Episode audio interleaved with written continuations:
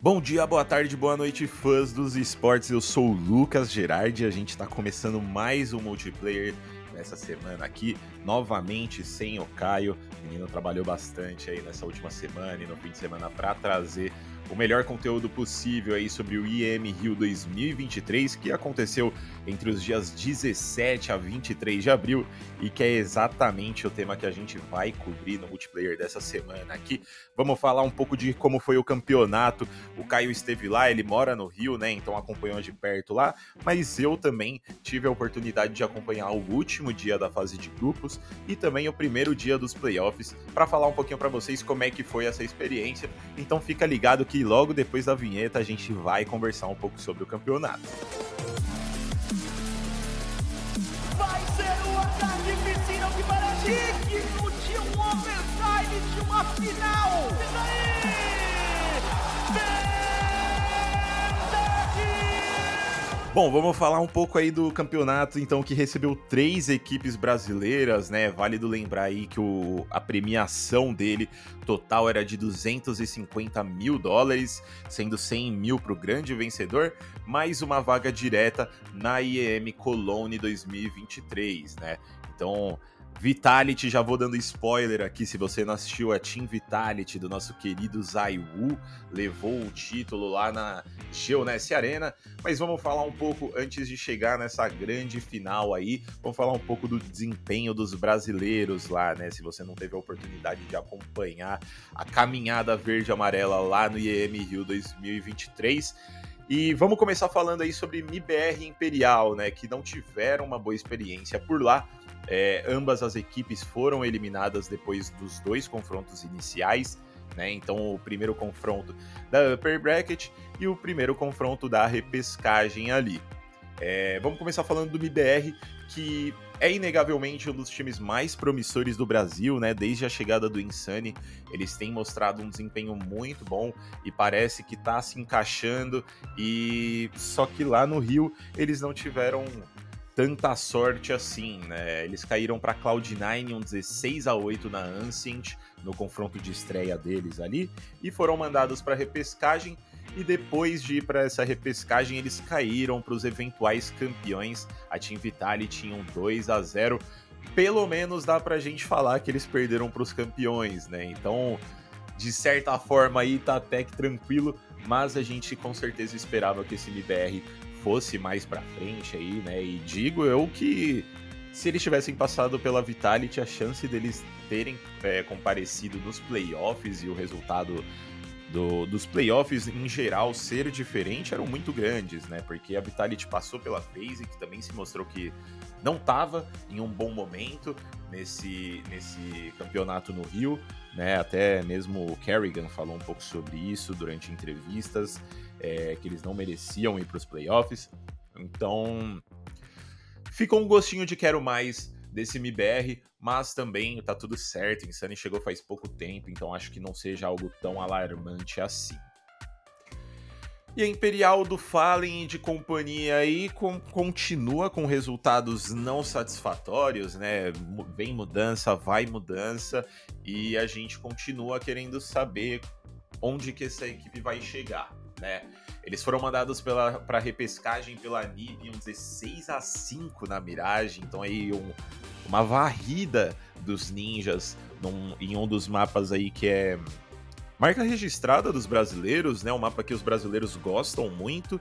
E depois a Imperial foi mandada embora pela The Mongols, é, equipe da Mongólia aí, né? Por 2 a 1 ganharam só o primeiro mapa de lavada, depois tomaram um reverse sweep na Inferno e na Mirage. Os resultados foram 16 a 3 para Imperial na Overpass, depois 16 a 12 na Inferno e 16 a 14 na Mirage para The Mongols, para enviar os brasileiros para casa, enviar para casa não, né? Porque a gente já tava em casa, mas para eliminar a gente do campeonato, né? Mais uma equipe brasileira aí do campeonato.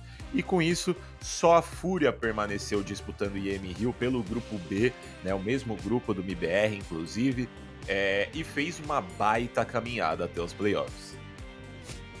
E vamos combinar aqui que a Fúria chegou um pouco desacreditada para esse campeonato, né? É inegável que de todas as equipes brasileiras atuando internacionalmente, a Fúria seja a melhor, né? Mas chegou um pouco desacreditada no campeonato justamente por conta do momento que eles estavam vivendo nos últimos meses, né?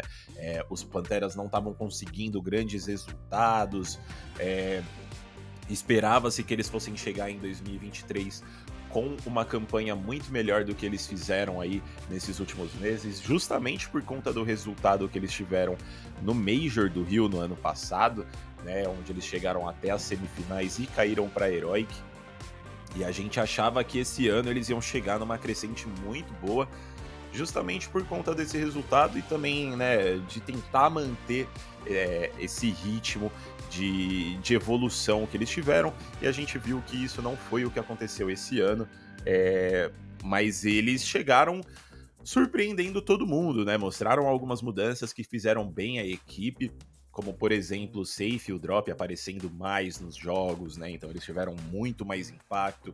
O Cacerato e o Yuri man mantiveram o ritmo bom que eles sempre apresentam nos campeonatos. Então acho que isso foi muito importante para essa Fúria aparecer um pouco mais.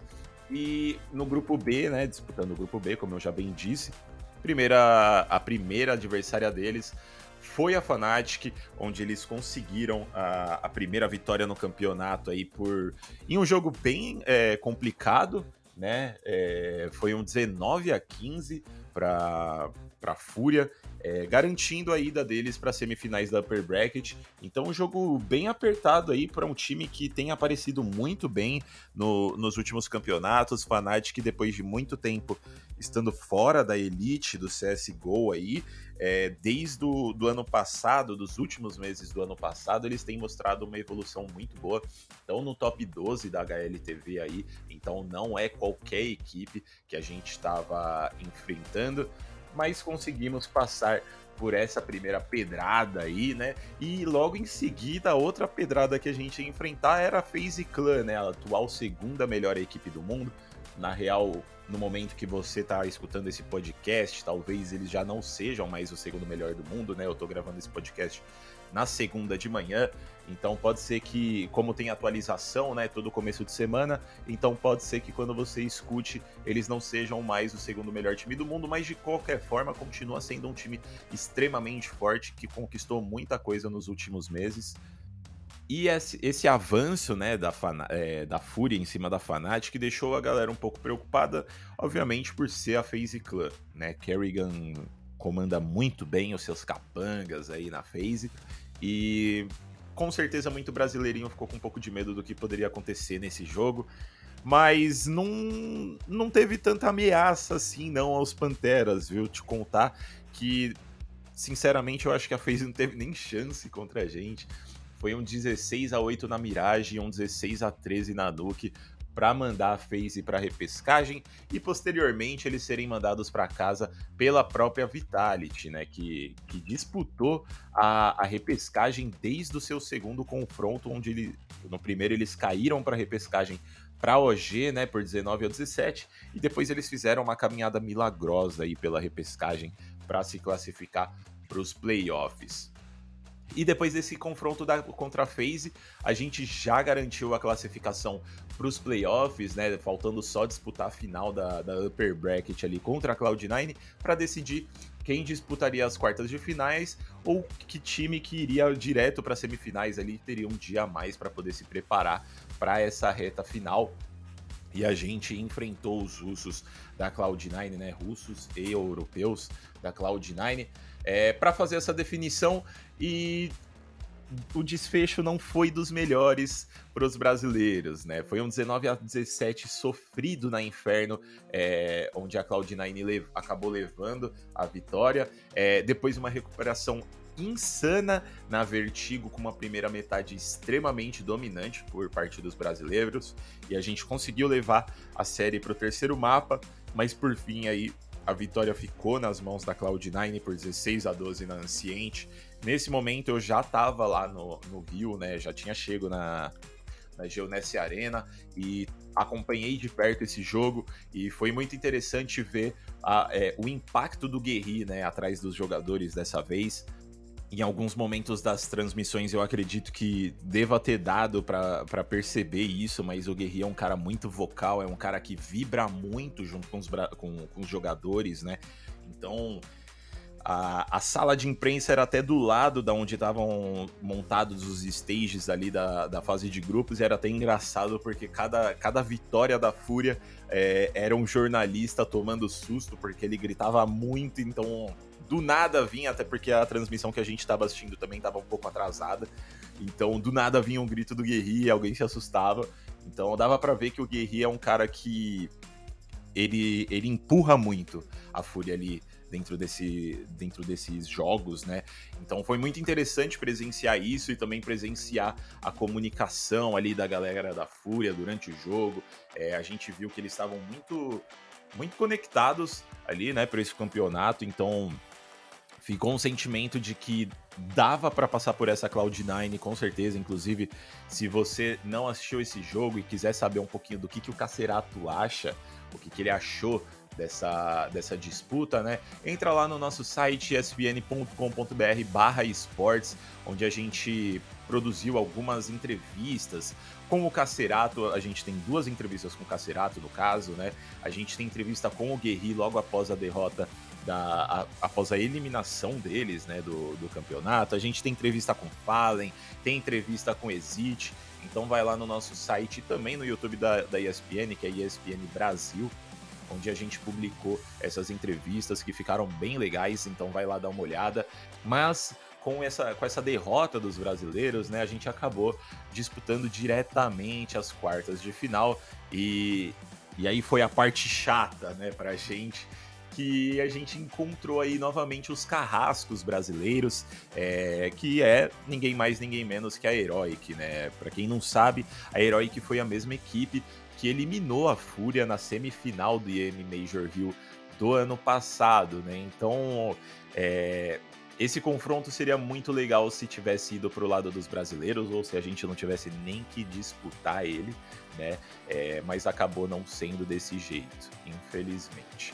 É, e não só isso, né? Não só a carrasca dos brasileiros, mas também uma das equipes que estava sendo considerada aí por muitos, por jornalistas, por comunidade, por casters, como é, uma das equipes em um melhor momento ali no IEM Rio e que também mostrava ser uma das maiores ameaças para a própria Fúria, e isso se concretizou, né? É, foi uma série pegada, a gente começou com vitória na Inferno por 16 a 12, até esse, esse primeiro mapa eu tava lá na Geonesse ainda, é, diga-se de passagem, assim, experiência incrível. Eu não consegui ter experiência do Major do Rio no ano passado, então eu queria muito conseguir ir para a Geonesse nesse ano para sentir esse calor da torcida, sentir o calor da torcida organizada, né? Seja da Fúria, seja do MIBR, seja das mil torcidas organizadas que estavam lá na Geonesse Arena fazendo show. Então, pô, isso foi simplesmente sensacional e também podem esperar um vídeo aí né, nas nossas redes sociais mostrando como é que foi esse primeiro mapa aí, como é que tava a animação da galera. É, e foi esse, essa vitória no primeiro mapa, né? 16, é, 16 a 12. É, e começamos super bem com o pé direito. Mas Cajun e, e, seus amigos aí, eles têm, eles têm alguma coisa diferente contra a gente, não vou mentir. Nos mapas seguintes, que foi Mirage e Anciente, a gente conseguiu bater de frente com a Heroic, mas faltou muito pouco, faltou muito pouco mesmo. Foram apenas alguns detalhes ali que fizeram é, a gente ser eliminado e não conseguir é, prosseguir aí para a semifinal contra a Navi, né? Foi um 16 a 12 na Mirage, um 16 a 13 na Anciente. É, novamente ficou aquele gostinho de que a gente poderia ter ido além. Mas também já é um bom histórico aí para essa Fúria, mostra uma evolução, mostra que eles estão no caminho certo agora para continuar o trabalho de evolução que eles estavam fazendo no ano passado, né? Mas agora também resta saber se é, essa campanha foi fruto de, de, boas alterações, de boas mudanças aí na equipe, ou se é alguma coisa aí de um, talvez um boost que campeonatos brasileiros tragam à equipe, né? Então vamos ver os próximos resultados aí. É, pelos, pelos resultados anteriores, né? Por não chegar nesse ano aqui com com grandes atuações, depois de uma campanha muito boa no Major do Rio do ano passado. Eu recomendaria a todos os brasileirinhos para manterem o pé no chão e não se animar muito com, com essa boa campanha da Fúria, né? Eu acho que é, é bom a gente não acaba não quebrando a cara, né? Obviamente, sempre apoiando os brasileiros, sempre é, cobrando, sempre apoiando, sempre dando esse empurrão que eles precisam, né? Mas é legal a gente manter as expectativas baixas também, porque não é difícil se manter em um alto nível é, e vamos ver se a Fúria vai conseguir fazer isso né? nessas próximas, nesses próximos campeonatos que eles vão disputar.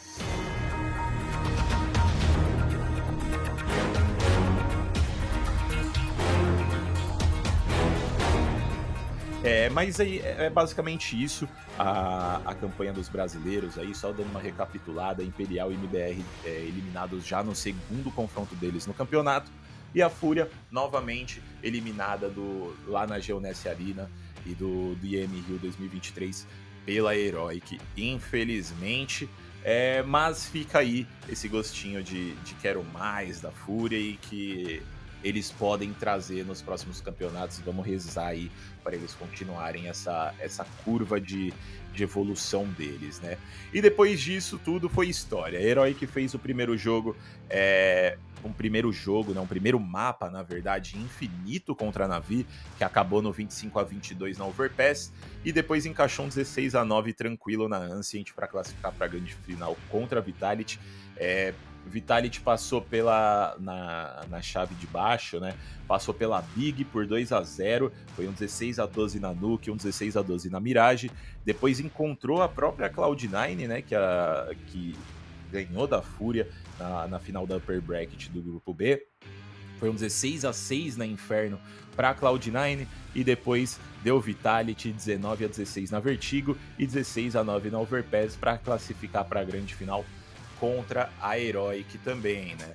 É...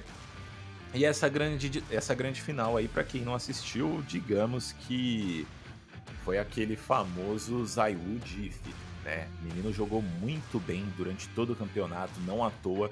Ele levou o título de MVP do campeonato inteiro, né? É, sendo o primeiro em rating e em clutches vencidos. Então, o menino Zayu aí foi simplesmente diferenciado, para dizer o mínimo. É, na grande final ele só ficou atrás do Magisk, que foi um pouco melhor que ele, mas Zayu, sem dúvidas, foi o grande nome do campeonato. É, como sempre, ele mostrou estar tá em uma ótima forma e foi um dos responsáveis pela conquista do título por 2 a 0 sendo um 16 a 13 na Vertigo e um 16 a 12 na Inferno. É, e por fim, aí, um dos últimos campeonatos de Counter-Strike é, Global Offensive acabou ficando nas mãos da, da, da, Vitality. A gente não sabe se vai ter mais campeonatos de CSGO nesse ano é, aqui no Brasil. Então, muito provavelmente, os próximos campeonatos que venham a acontecer aqui no, no Brasil sejam de Counter-Strike 2 já. É, falando nisso, né, de Counter-Strike 2, a gente teve a oportunidade de conversar com o porta-voz da Intel para falar um pouco sobre essa chegada do CS2, como que a, a IEM está se preparando para isso. Então, durante essa semana que vai sair essa entrevista, fiquem de olho lá no nosso site, porque saiu muita coisa boa nesse papo. E, e, a gente com certeza vai trazer algumas coisas interessantes para vocês, então fiquem de olho, ok? É, e para finalizar aqui, eu queria dar o meu parecer sobre, sobre como foi essa experiência né, lá no Rio. Primeira, primeiramente, voltar ao Rio de Janeiro é sempre uma, um, um prazer, gosto muito daquela cidade, cidade literalmente maravilhosa, né? É, infelizmente fiquei ali é, muito focado no trabalho e não consegui dar uma passada na praia para tomar aquele mate gostoso e tudo mais, mas tá tudo certo. A experiência foi muito boa. É, inclusive gostaria de agradecer a galera da Intel pela oportunidade, né? Tanto para mim e para o Caio para a gente fazer essa cobertura é, de um campeonato tão tradicional. É, mas eu vou ser muito, muito sincero aqui que pelo menos no jogo que eu consegui acompanhar da Fúria, é, eu esperava um pouco mais da torcida, né? Pelas transmissões que a gente via do IM Major Hill do ano passado, eu sentia que ia ser uma coisa muito mais é, calorosa, né? Muito mais animada. E eu não sei, eu sentia que a torcida tava animada, mas ainda tava aquecendo, talvez, né? E como eu fui embora a partir da, do, do segundo mapa ali, eu não consegui é, ver se realmente a torcida ficou mais engajada ali, como é que foi. Eu acho que o Caio poderia falar um pouco mais sobre isso, mas o Caio hoje tá descansando, né? Passou a semana inteira fazendo a cobertura do campeonato, então o menino também merece um descanso aí. É, então fica aí, né? Mas de qualquer forma, foi um campeonato insano. A torcida deu show, apesar de, de não suprir as minhas expectativas. Mas até aí também o problema é meu, né? Eu que criei tantas expectativas assim. De qualquer forma, eu acho que foi uma experiência muito boa e que eles torceram muito. Foi muito interessante também acompanhar essas torcidas organizadas, né? No lock-in do Valorant, que eu, que eu, que eu também acompanhei é, nesse ano aqui eu senti um pouco de falta dessa possibilidade de uma torcida organizada e a gente viu, eu vi lá no, na Geonesse Arena a diferença que ela faz em uma torcida, né? É, deixa tudo muito mais é, emocionante e acho que a se, tende a se tornar aí uma tradição dos campeonatos em solo brasileiro, né? É, inclusive conversei sobre essas torcidas organizadas também com o porta-voz da Intel, então é, vocês vão poder saber um pouco mais disso lá na nossa entrevista. É, e de, no geral, assim, sinceramente, foi um campeonato muito legal de, de acompanhar. É, organização tava boa, não, eu não cheguei, eu pelo menos não cheguei a ter nenhum problema, né? Eu não sei quanto aos, ao restante da galera, afinal foram muitas pessoas que, que estiveram no evento, mas eu não tive nenhum problema. É, tinham algumas atrações muito legais lá, dava para jogar um CS2 se você quisesse, dava para você testar alguns computadores ali da Intel, dava para você participar de ativações, é, tinha a loja das equipes brasileiras, da Imperial, na verdade, eu não sei se tinha, eu sei se tinha, eu sei que tinha da Fúria e do MIBR, inclusive do MIBR aí, que eles estavam é, é, colocando o troféu deles da SWC 2006, né, um dos títulos mais importantes da organização aí. Então tava tudo muito legal, tinha aquela areazinha lá de fora onde tem o telão, com umas cadeiras pra galera poder relaxar, mas assim, não tinha como ficar lá pelo menos no primeiro dia dos playoffs, porque tava um calor absurdo no Rio de Janeiro. Mas é basicamente isso que a gente tem para falar aqui. É... Experiência muito boa. É, como eu já disse, deixa um gostinho de quero mais dessa fúria. Acredito. Acredito muito, eu gosto muito de acreditar nos brasileiros, né? E eu acredito que eles vão chegar mais forte nos próximos campeonatos aí depois dessa, dessas mudanças. É, é só manter esse ritmo, né? Só que, como eu disse também, é, o Counter-Strike da Elite aí é, um, é muito difícil você se manter por lá, é muito difícil você é, conseguir manter essa evolução, então vamos ver como, como vai ser os próximos passos aí dos brasileiros.